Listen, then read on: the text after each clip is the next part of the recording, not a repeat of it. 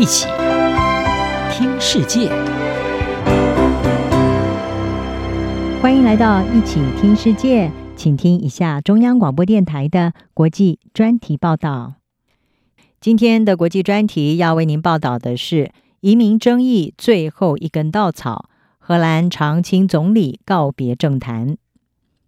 荷兰总理吕特自二零一零年以来领导过四届的联合政府，是荷兰史上任职最长的领导人，也是欧洲资历最深厚的政治领袖之一。但是呢，吕特在七月的时候突然宣布，由于政府内部对移民议题的歧见，他所领导的四党执政联盟垮台了，而他决定不再担任自民党的党魁，将会退出政坛，不会竞选第五个任期。也为荷兰政坛是抛下了震撼弹。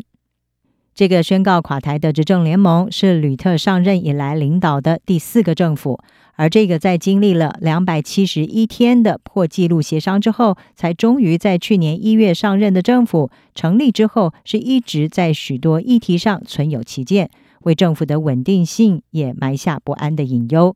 至于让原本还在考虑是不是要竞选第五个任期的吕特会决定结束将近十三年的执政，主因就是荷兰的移民政策其见难解，特别是在荷兰最大的难民中心爆发了婴儿死亡的丑闻之后。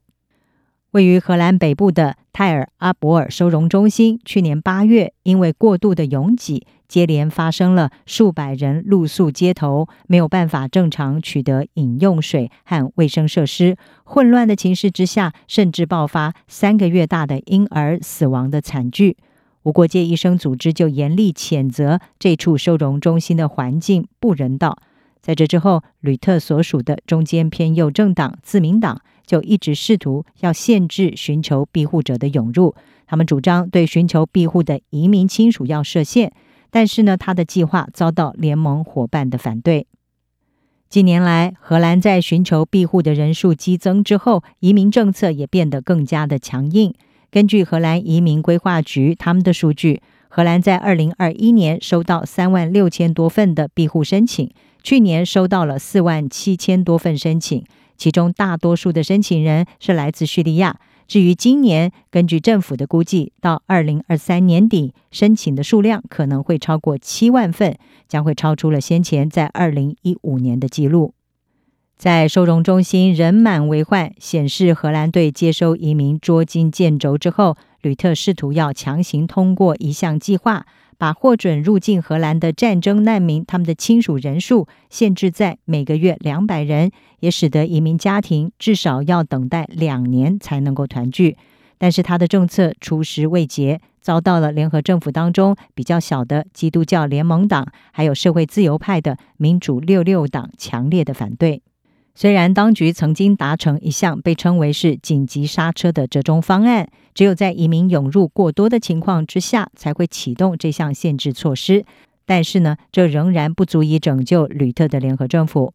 他表示，尽管各方都竭尽所能要找出解决方案，但是遗憾的是，执政联盟在移民问题上的分歧无法弭平。基督教联盟党的发言人说，四个政党没有办法就移民问题取得共识。因此，他们决定结束这个政府。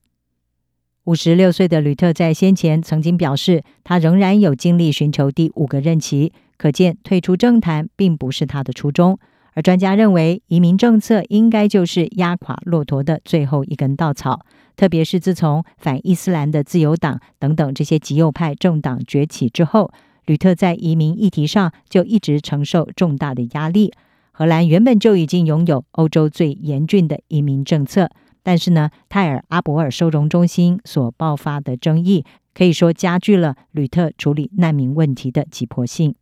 荷兰官员也把这一起被视为是丢脸羞愧的收容所丑闻归咎于 COVID-19 大流行之后的预算削减，迫使部分的难民中心关闭，才会导致泰尔阿伯尔中心人满为患。此外，庇护申请旷日费时。特别是当移民还有难民最终被认定是来自无权居留的所谓安全国家的时候，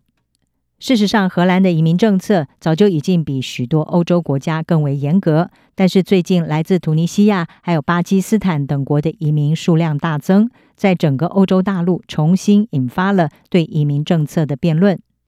根据网络媒体 Vox.com 他们的报道，虽然来到欧洲的移民人数并没有达到2015或者是2016年伊斯兰国最猖獗时期。还有叙利亚内战时候的景况，但是呢，疫情造成的经济影响、乌克兰还有非洲部分地区的冲突，以及所谓南方世界，也就是 Global South 那里的政治和社会危机，都迫使人们远离家园，而且经常是透过不安全的管道，像是人口走私。虽然移民问题是欧洲共同的棘手难题。但是在过去，总是能够安度危机，顺利走出丑闻，而被荷兰媒体称为是“不沾锅总理”的吕特，如今也确实是在这个问题上遭到了滑铁卢。吕特在宣布退出政坛的时候说，他认为自己做得很好了，而且现在正是离开的时候。但是他也坦诚，他的离去是带着许多的情感和许多的复杂感受。无论如何，诚如荷兰绿色左翼党的党魁克拉佛他所说的，吕特时代现在真的结束了。以上专题由吴宁康编辑，海青青播报，谢谢您的收听。